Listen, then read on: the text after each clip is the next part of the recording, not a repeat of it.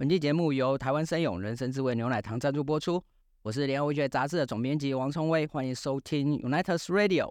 这是由台湾生永联合文学杂志拆解人生中不同阶段会遇到的情境与困惑。我们邀请了联名包装一起合作的作家职人来聊聊曾经体会过的酸甜苦咸四种滋味，思考品尝咀嚼人生百态，陪你成就更适合自己的自己。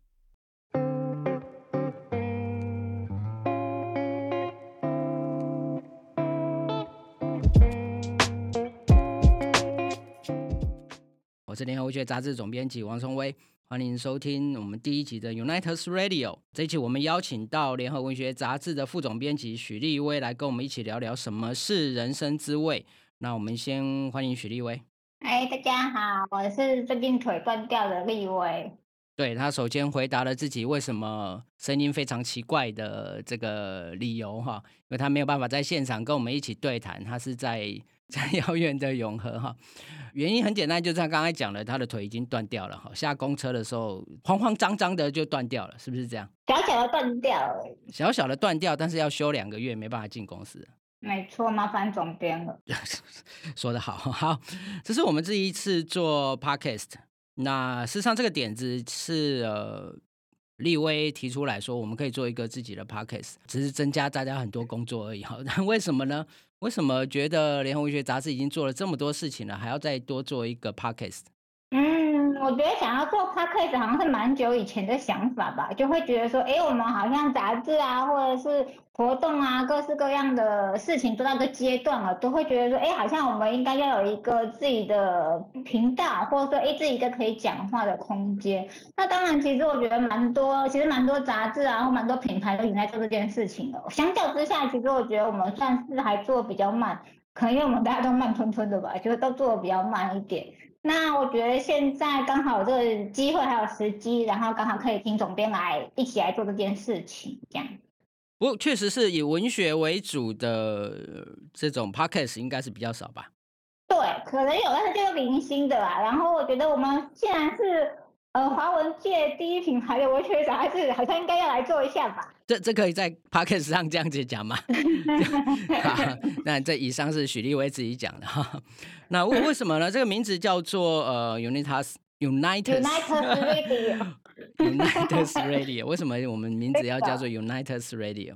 那其实就是因为大家熟知文学或喜欢文学的朋友应该会知道，就是村上春树有一个叫做村上 Radio 这样子。那当然，我们都非常喜欢村上春树嘛。想要取呃 p a r k e 这个名字的时候，我们就想说，哎，你好像可以叫做 United，就是前面是我们的杂志的名称，然后后面加一个 Radio，就是刚好可以跟村上 Radio 做个小小的致敬这样子。我想大家呃懂这个梗的人，可能听到他就会会心一笑，或会知道说我们是在互相做个呼应。虽然村上春树本人并不知道这件事情，这个呃也不用让他知道，然后但是这个很老梗，是不是这样听起来是不是很老派的感觉？不过我觉得很符合总编年纪，很 符合我的年纪吗？但我们这个节目会谈很多有趣的事情然后但不会这个只谈一些上了年纪的文学啦我们会邀请非常多的不同的呃文学人或者是呃出版人、编辑者一起来参与这个我们的 podcast。但我们第一季呢，其实是要跟台湾声友合作哈。那如果熟悉。呃，联合文学杂志这几年来的转型，大家就会知道，其实我们跟呃台湾声友已经合作了，这次已经是第三次合作了哈。那我们前几次呃合作了，比方包括这个四季之师牛奶糖，然后呃幸福时代牛奶糖，到这一次的人生滋味牛奶糖，其实呃这个异业的联名有一个脉络可循哈。当然到这一次，因为我们的呃 p a c k e s 准备要成型，所以台湾生勇也就赞助了我们这样子第一季的一个节目。那呃，其实首先我们要谈的其实是呃，我们经过了几次跟曾勇合作的经验，这一次特别提出了一个人生滋味这件事情。当然，在产品的设计上有有一些想法了哈，比方说这次呃牛奶糖的口味有四种，呃酸甜苦咸。那分别呢？对照的口味是柠檬塔、草莓蛋糕、法式焦糖布雷跟乳酪蛋糕，分别对应到这些呃特别的一些滋味。呃，那另外呢，这些滋味也会对应到呃不同的情感，比方说对应到青涩的友情啊，然后甜的部分对应到亲情，苦的部分对应到职场上的这些情绪，然后咸的部分对应到爱情等等。当然，我们就设法让这个所谓人生智慧这件事情，能够跟呃实际上的口味能够对应起来。那这当然是为了呃台湾生勇这一季的产品所做的设计。不过抛出的一个问题，想要问立威的，其实你是不是也这样觉得？文学或者是呃，比方说立威最擅长的应该是小说跟散文，绝大部分这些文学作品，事实上在处理的都是人生的滋味。这些人生滋味，不管是酸甜苦咸，事实上都是人生的滋味。这件事情，事实上是文学里面的重要命题。嗯，因为小说不管是小说还是散文或者是诗啊，大家在处理的都是人的事情嘛，所以当然它一定是有包含人生的滋味在里面。而且我刚刚听了一下的这个口味的选择，我觉得这个口味选择非常的恰到好处。哎，怎么说呢？就是我觉得像刚刚有特别讲到咸这件事情，因为通常我们都会想到是酸甜苦嘛，就是它是一个比较常见的味道。可是咸它竟然对应的是爱情，我们通常讲到爱情都会想说它可能是酸的。像柠檬塔一样，或者是它是苦的，可是它竟然是用咸，我觉得这种的设定还蛮有碰触到爱情背面的这种感觉，这样子。就是会觉得说，哎，爱情它其实是咸的，它是有眼泪的感觉，这样它不会只是甜的，或所以它只是很酸涩、很青春的，可是它其实是用咸来比喻爱情这件事情，我觉得它是一个。非常聪明的比喻，这样子，因为我觉得可以理解人吃到这个牛奶糖的感觉的时候，就可以稍微可以联想到，就它是它是真的是会经过一个人生体会而出来的一个滋味，这个味道就是对应的真太好了，到底是谁想的？感谢，刚好是我想的哈。但你不觉得这个是一个有趣的事情吗？但最好是吃到人直接就哭出来一类的嘛，哈，就想到自己的爱情，然后就这个哭出来，因为就像眼泪流出来的样子。不过我觉得可以分两个层面来讲了。第一个就是呃，我们当然作为一个联名的品牌的联名，那我们希望能够呃，我们对文学的理解或者是文学的认识等等，然后让它可以充分的在生永牛奶糖上。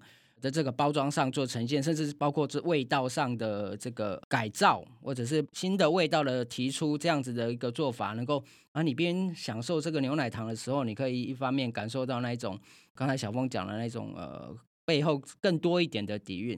但另外一件事情，事实上就是像我们这样的团队，就说联合文学杂志团队，我们好像有点跨域去做了这些原本跟文学毫无关系的事情。不管是做《世纪之诗》的时候，呃，采用了诗人的作品放在盒子上，或者像这一次《人生滋味》，事实上我们请了四位的作家，像萧逸、海苔熊、任明信、毛奇等等，帮我们回答各式各样的问题。他们的文章会在内核里面，你们可以看到，把一个文学的命题放在一个牛奶糖里面呈现。我觉得这个。可能是我们这样子的团队比较能够做出一些比较特别的问题，然后这里面就会有一个比较有趣的地方是，过去我们如果是跟一业合作结合的话，那我们通常只是把一篇呃文章啊或一首诗把它放在，我们常会这样子做啦，这大概是比较大家比较熟悉的做法。但这次事实上这个盒子上放的是一个提问，比方说在酸的这个提问，我们就会说友情不在，青春只剩酸涩回忆，就会有这样的提问。那甜的部分就会有亲情羁绊，不可或缺的是什么？那我觉得这个其实是很多小说或文学作品里面的提问，只是大家透过文学作品的回答的方式不一样而已。然后你就会在内核里面看到那个这些文学作家们对这个提问的回答。对我来说，像这样子的产品的设计，很像是文学作品里面对人生的拷问。因为是一个小说家，也是个散文家，我想他对文学作品非常熟悉。好的文学作品是不是通常都是一种很严苛的人生的提问？你觉得是不是？我觉得可能是对作者自己的提问吧，啊，或者是对作者所关心的事情的提问。但是好的作品，它会除了作者的本身之外，还会去延伸到，例如说，哎，社会问题，或者说其他。读这本小说、读这首诗的人的问题，这样子。然后，其实大家彼此之间问题并不是共通的，可是它里面还是会有一种本质上，就是刚刚讲的，可能就是人生的滋味这种本质上的感受，它可能是共通的。所以，我们通常都会说，呃，好的文学作品它会有一种同质性，或是一种共鸣感这样子。那这种共鸣是什么呢？当然不会是说我们的问题都是一样的，或者说，哎，我们碰到人生难题是一样的。我跟十九世纪的作家，他当然问题会有差很多这样子。可是当我们都常在人生难题的时候，都会有一种共鸣感，在读这个作品的时候，会产生一些互相的呼应，或者这种某一种灵魂的撞击吧。所以，当我们有这种感受的时候，它其实就是回归到说，哎，我们品尝到同一个滋味，或者说我们在里面感受到的情绪是相同的，即使命题不太样，这样子。那我觉得好像是可以回应刚刚总编讲的，就是说，哎，那我们如何？在牛奶糖里面，或者在文学作品里面，尝到这种背后的比较阴暗的，不是那么光明面的一种，很有点难以为他人所道的一种滋味，这样。我觉得那个申勇不太想要听到说我们的牛奶糖后面藏了什么阴暗的、可怕的什么东西，但是为什么不行？就是说，当我们在谈论这些口味的时候，这些味道酸、甜、苦、咸，事实上有两个。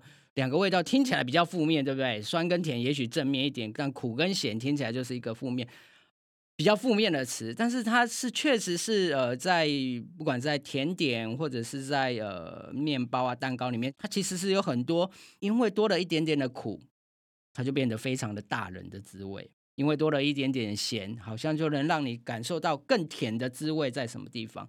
那我觉得文学作品是这样，如果你看了一个文学作品，从头到尾只是在放大他的苦难，或者从头到尾都是非常甜蜜的这样子的作品的话，大概你会很难觉得说这样的文学作品有有深度吧？我们大概会会这样子觉得，特别是因为最近，而不是最近哈，去年刚出了他的最新的小说。我有一个关于布伦的小问题哈，虽然已经宣传期已经过去很久了啦哈，但是我们还是再帮他打书一下哈。我有一个关于布伦的小问题，可能在这个各大书店发售中哈。在这本小说里面，当然我们就可以读到的，你不会是只有一律的悲伤或者是一律的沉重，里面会有很多的，有比较开阔的时候，心情上有比较开阔的时候，有挣扎的时候，有喜悦的时候等等哈。那在很多的部分呢，就会不同的交织，大概就会让小说变得比较丰富、比较深度一点哈。那大概我们在设计这样子牛奶糖的时候，大概也是有这样子的做法。如果我们等一下有机会谈到你的小说的时候，我们再来。我们再来聊这本小说。不过，我们先从既然立威今天来了哈，那其实他原本在当编辑之前，其实是一开始就是一个写作者啦，对不对？对，嗯，我们就来聊聊你的人生好了。好可怕啊！那呃，你之前当然是一个呃写作者，在当编辑之前。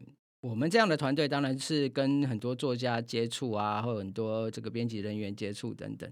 自己身为作家的身份里面，就特别是刚出书的时候，你那个刚出书的感觉是怎么样？如果我们有比较年轻的写作者在听这个节目的话，酸甜苦咸会是什么样的滋味呢？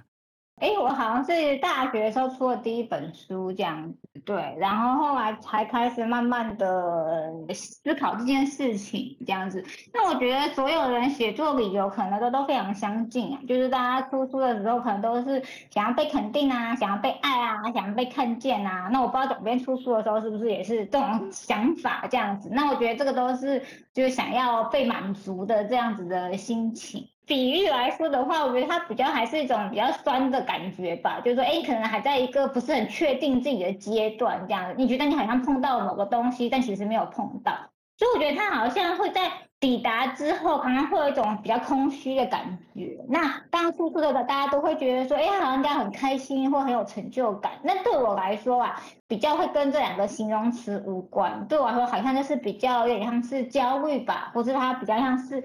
呃，飘在空中的感觉，因为你其实不知道下一步是什么。那呃，我觉得喜欢写作人可能通常都会想说，哎，那我要出书当作家。可是出书跟当作家有的时候其实是一个微妙的距离，这样子。当我们在思考这件事情的时候，当我们觉得说，哎，我们抵达一个终点了，可是它其实还有很多的山头要去进行。那我觉得这东西反而会让人家觉得说，哎，那我大概要爬几座山？我说那我还要继续下去嘛，所以我觉得那个东心情是很难用开心或者是有成就感来做一个解释的。嗯，不知道总编那个时候是什么样的心情？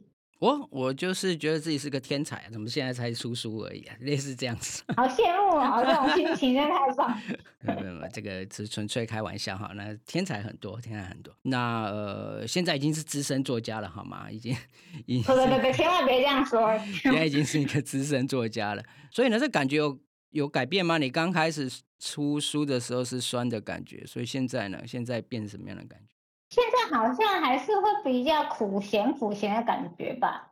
就是会觉得说，哎，那我因为我之前出书到现在隔了蛮长一段时间嘛，才出我这本小问题这本比较新的小说这样子，那中间当然就是有很多不足人为外人道的心酸这样子，所以我觉得好像到这边比较像是一种，哎，那我如果想要继续出书的话，我就要很努力，很我必须要非常非常努力，比我以前还要更加努力的才能去做这件事情。可能更靠近一点点，如果以人生来比喻的话，可能更靠近一点点，说，哎，你好像要逐渐要往前面去挖了，然后继续挖到核心，然后继续再努力一点，已经不是像以前那样子，好像什么都不知道，或者说，哎，你觉得做到这边就够了，可以。我现在可能就已经知道说前面还有很多很长的路要走，这样子。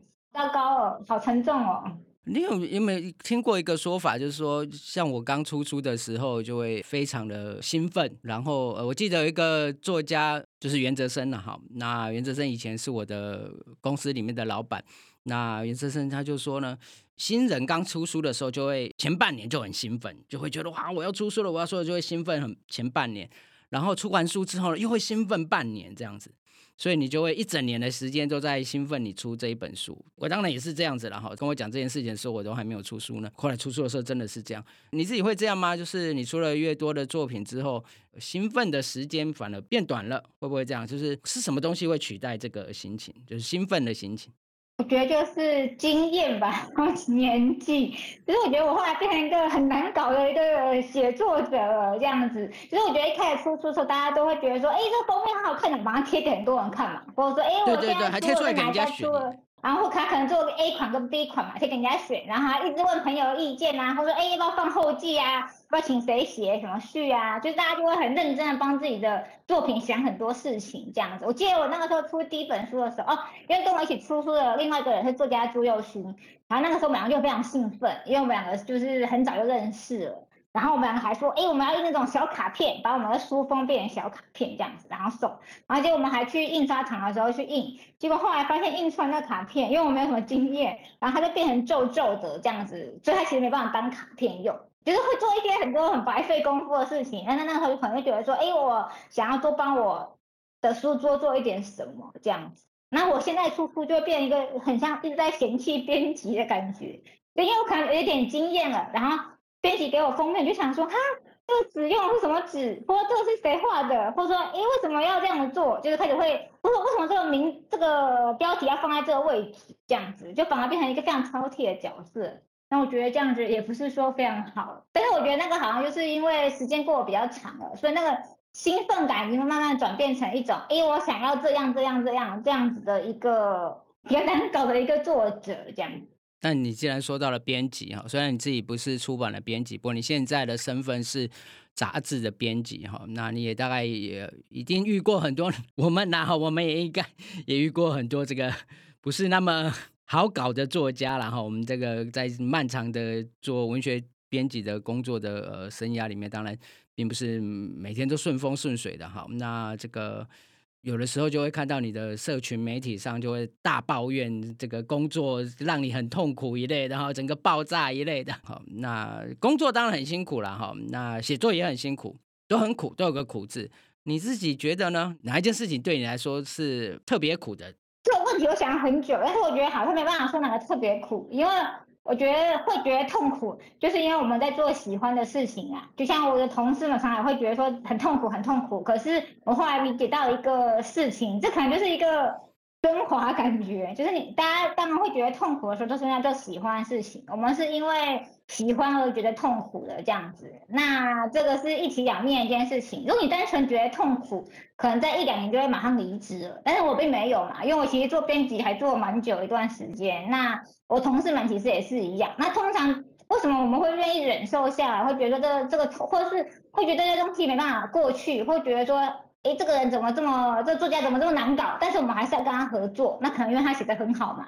我说，哎，他真的其实并不是那么坏的人，这样子。就是我觉得我们这些很挣扎、痛苦，都是因为我们在做一件喜欢的事情，然后我们不愿意很轻易的放手。我们想要好好珍重的对待这一份工作或这个感觉这样子，所以我们才会觉得痛苦。我觉得这种痛苦是比较复杂一点点的，是一种忍耐上面，然后你希望它变得更好的一种痛。你有一句说的很好，就是这样子的苦是一种复杂的情感啊，这个大概就是人生的滋味啦。比方说我们这次合作只是把酸甜苦咸这种东西标志出来，但是事实上它对照的这些呃呃这些甜点，比方说柠檬塔啦。草莓卡斯塔啦，这个焦糖布雷等等。如果实际上吃的时候，实际上你吃的时候，当然它的味道不会是单一的嘛，不会说哇这个东西就好酸，没有其他的滋味。那这个你吃焦糖布雷的时候，你不会说啊只有苦而没有其他滋味。好的甜点或者是好的，不能说好的人生，嗯，就是呃正常的人生，一定是一个复杂的人生，里面的滋味一定是非常难以呃独立的。当然，你在说苦的时候，里面已经包含了其他的滋味。我一样，你在说甜的时候，可能就是因为带了一点咸味，所以让你觉得更甜哈。那我觉得好的小说或适合自己的人生，大概都是大概是都是这样子的哈。那我觉得这个大概就是所谓的文学性的部分。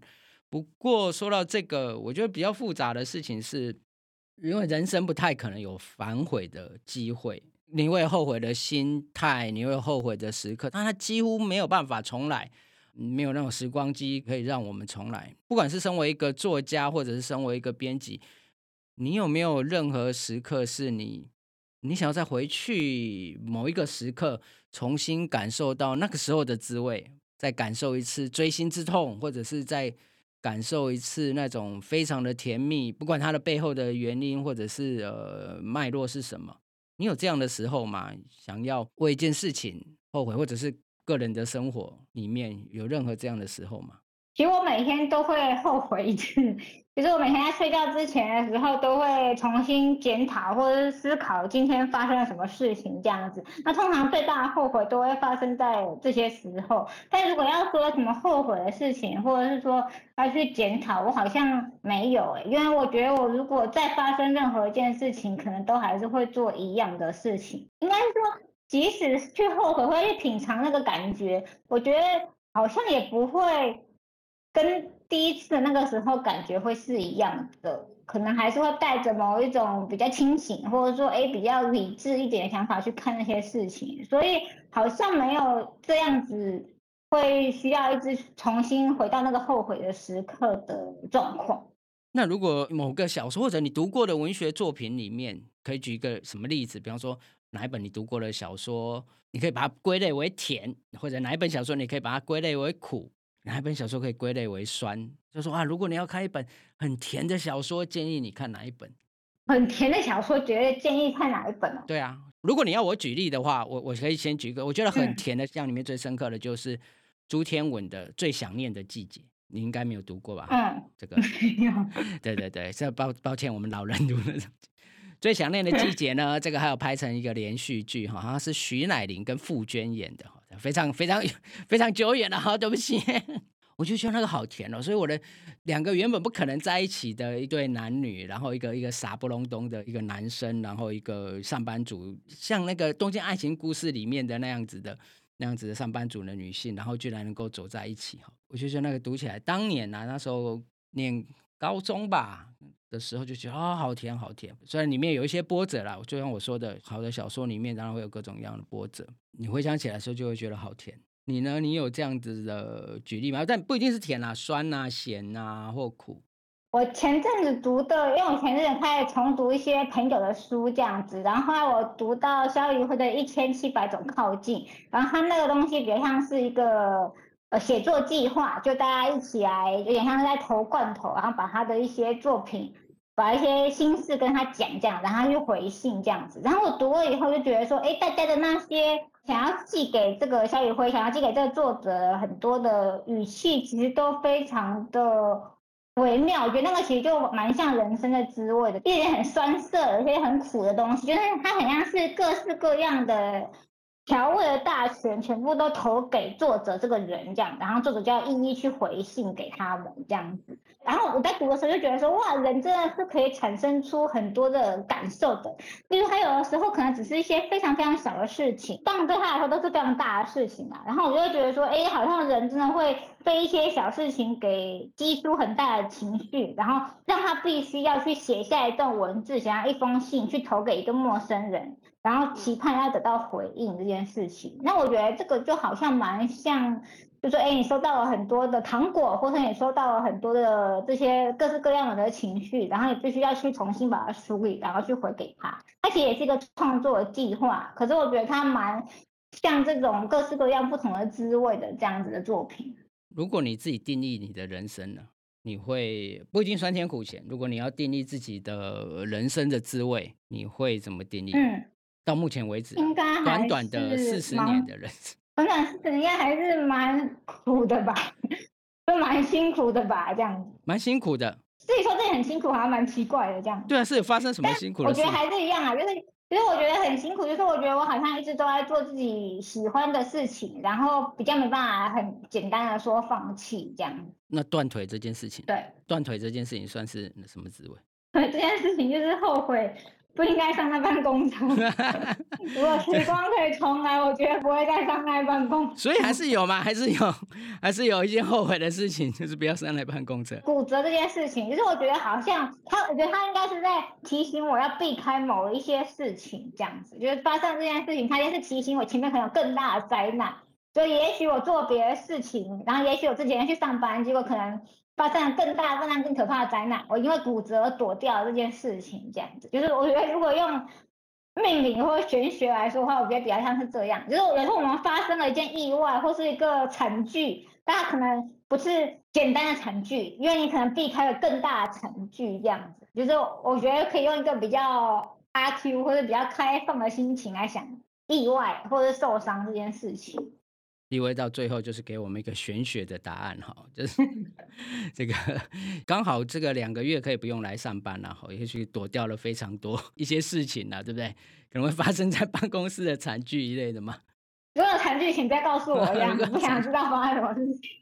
最后我们给虽然有点老套了哈，那但是最后你给我们一些更年轻的写作者关于人生的一些。人生滋味的一些建议好了，或者是哈，你如果你想要投联合文学，或者联合文学最近有一个新的单元叫 United Youth，对不对？那是专门给新人赏的。什么样的人生的经验，可以写在这个新人赏的投稿里面，会更有更有机会，或者是应该如何处理？把你的人生滋味要如何在小说里面好好的处理，然后可以变成一个好的作品。